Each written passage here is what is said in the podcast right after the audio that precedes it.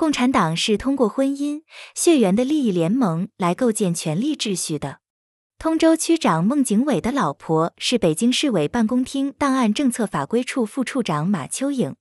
老婆还一本正经的给人讲法治，共产党的法治就是一个笑话，难道是老公老婆两个人被窝里商量出来的吗？